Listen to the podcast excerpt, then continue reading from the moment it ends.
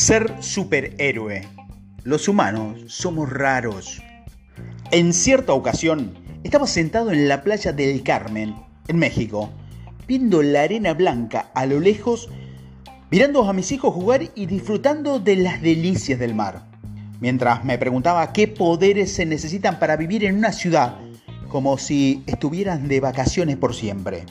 ¿Qué es lo que hace que alguien que viene de la otra parte del mundo llegue a una playa y se quede a vivir allí, eternamente de vacaciones, trabajando en un hotel, seduciendo a la gente con tu discurso para comprar y vender algún servicio turístico, animando show, en toda una industria, una forma totalmente distinta de trabajar y transcurrir, en otro estilo de vida. Sin embargo, como ese estilo de vida es simple y sencillamente una forma más de manifestar nuestra individualidad como persona, podemos partir de él para abordar el poder que estoy encantado de compartirte ahora. El poder de las relaciones, de relacionarnos como especie entre nosotros mismos. Dejemos a un lado la soberbia de sentirnos la especie superior y simplemente con la conciencia que creemos tener, Separémonos de nosotros mismos y comparemos la especie humana con las demás para descubrir las verdaderas cualidades que tenemos, la relacionarnos entre nosotros. Creo que somos los únicos que sentimos pasión enfermizas. Somos la única especie que, por ejemplo, tiene amante entre sus formas de amar o de relacionarse. Entablamos relaciones con doble moral y de una u otra forma ejercemos un verdadero poder psicológico en nuestras relaciones. Muchas cosas dependen del nivel de relación que tengas con la gente a tu alrededor. En primer lugar, el factor más importante para tener unas buenas relaciones con otras personas es que tengas una buena relación contigo mismo. Si no es así, es decir, si no te sientes a gusto, contento, pleno como individuo, independientemente de lo que haya afuera en este mundo en el que vives, será muy difícil que tu relación con otras personas sea fructífera porque las otras personas sienten que van a sentir que estás absorbiendo algo. No le das o no le aportas o simplemente no le compartes algo. El vínculo entre ustedes siempre tendrá una especie de doble sentido, pues cuando tienes una mala relación contigo mismo, una autoestima deficiente, un mal concepto de ti, y emprendes una relación con otras personas, automáticamente tus miedos y debilidades psicológicas se dejan sentir, se proyectan porque salen de tu interior y se ponen frente al otro. Aunque no les traigas tatuado en la frente, el otro lo percibe y al notarlo se engancha con su propia patología. Por eso, el creador del psicoanálisis, Simón Freud, Decía que la patología se atraen entre sí. Debido a eso, es posible que una mujer con baja autoestima, a quien le encanta que le reafirmen todos los días, se vincule con algún agresivo y extremadamente soberbio, para establecer una especie de relación de compensación. O los hombres que son muy pasivos, eso a lo que todo se les rebaja, es probablemente que se relacione con mujeres sumamente obsesivas y conflictivas. Pero lo que es en realidad, lo que quiero abordar con un par de áreas específicas de nuestras relaciones, en las cuales nos apartamos de otras especies, la primera es que somos capaces de sentir pasión y de transmitir esa pasión en una fuerza capaz de transformar toda una vida. Recuerdo que cuando era adolescente, a causa del amor que sentía por una mujer, era capaz de transformar mi vida. Cortarme el pelo, adelgazar, engordar, ponerme lentes, cambiar toda mi existencia. Y estoy seguro de que al estar escuchando estos audios, tu inconsciente empezará a recordar y a asociar tu adolescencia con este proceso con el inicio de tus relaciones con otras personas y con la pasión que hacía que te sintieras vivo. De una u otra forma, te sentías conectado con otros seres humanos y el vínculo era espectacular. Pero quiero plantearte algunas preguntas. ¿Por qué ejercemos la pasión solo en la etapa de la adolescencia? ¿Por qué no podemos ver una relación entre adulto con pasión? ¿Por qué no entre ancianos? ¿Por qué no podemos ver una relación de otro tipo en diversas circunstancias? Y no me refiero a una relación con connotaciones sexuales, con esa misma pasión, por ejemplo, entre niños. Porque le tenemos miedo a la pasión. Socialmente es como que si quisiéramos frenarla por temor a que algo se desate o por miedo a que surja algo dentro de nosotros y de otros seres humanos.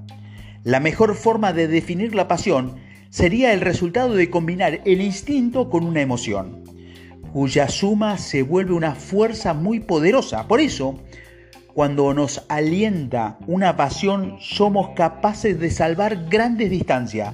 Debido a eso surge el amor por Internet. Por eso se dan relaciones de parejas insólitas. Y a causa de eso, se viven las historias de amor. Jesperiana, Jesperiana, como la de Romeo y Julieta. El amor imposible.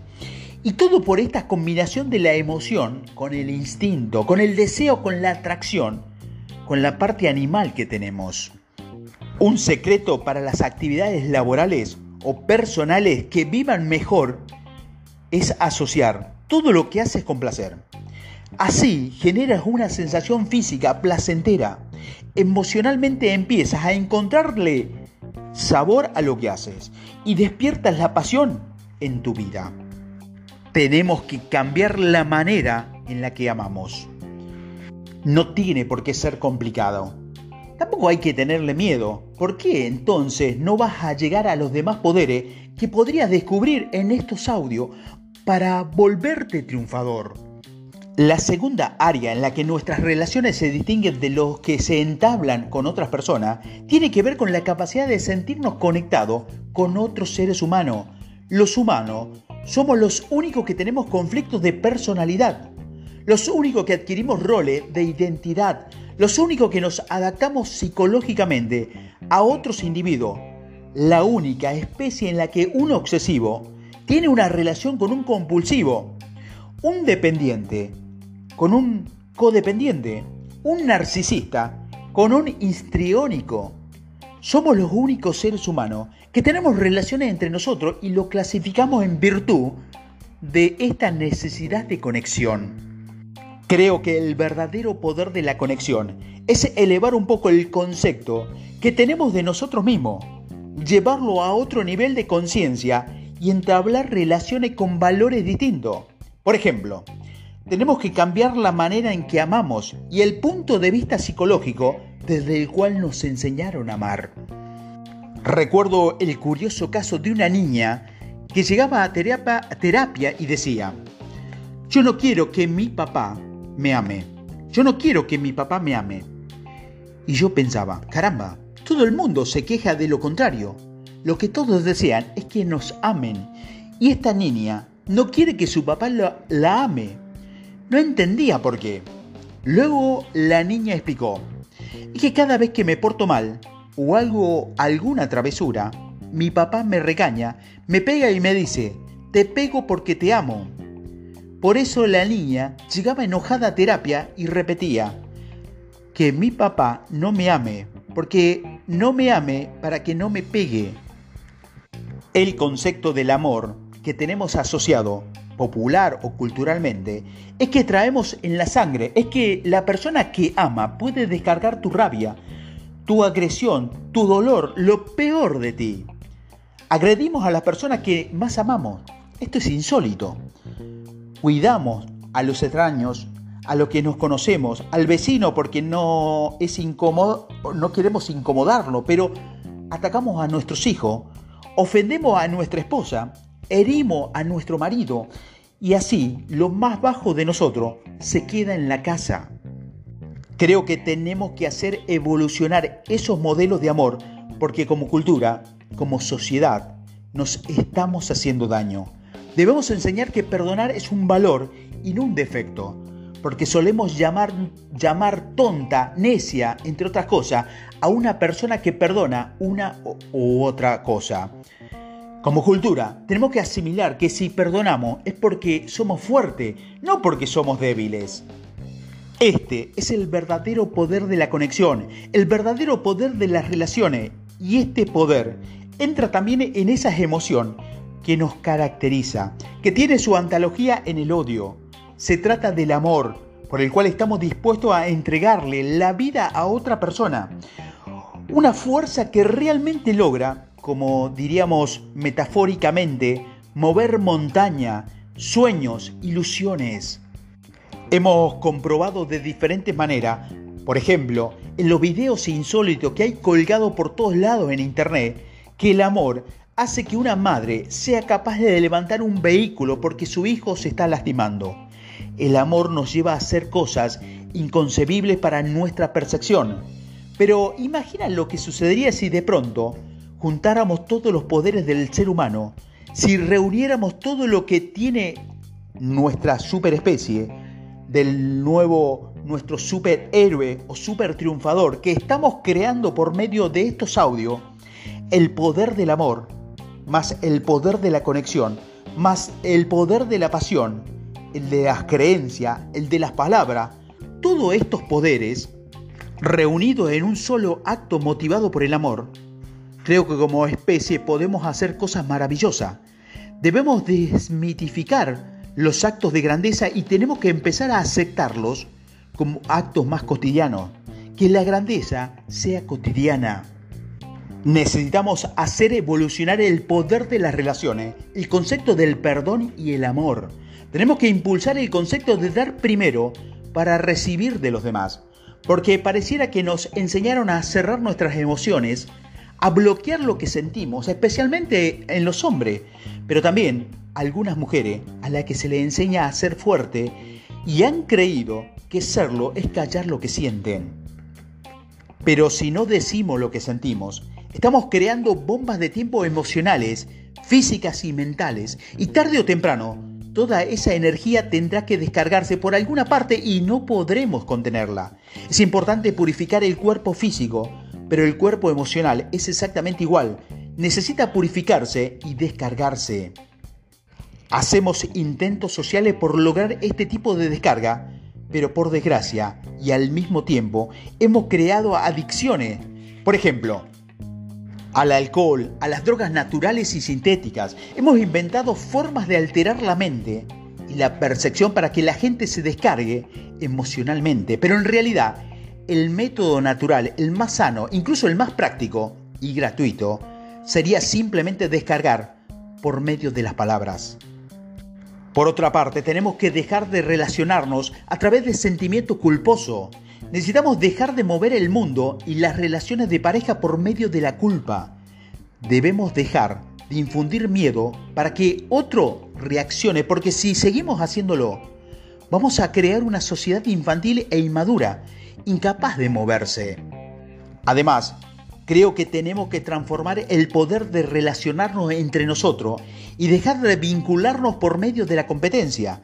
Y sin duda, considero que necesitamos evolucionar la conciencia del mundo en la que vivimos. Pero para ello tenemos que evolucionar lo que amamos, lo que deseamos. Hace un tiempo estaba trabajando en un proyecto muy interesante con el equipo administrativo de una universidad. Mientras lo capacitaba, le hice la siguiente pregunta.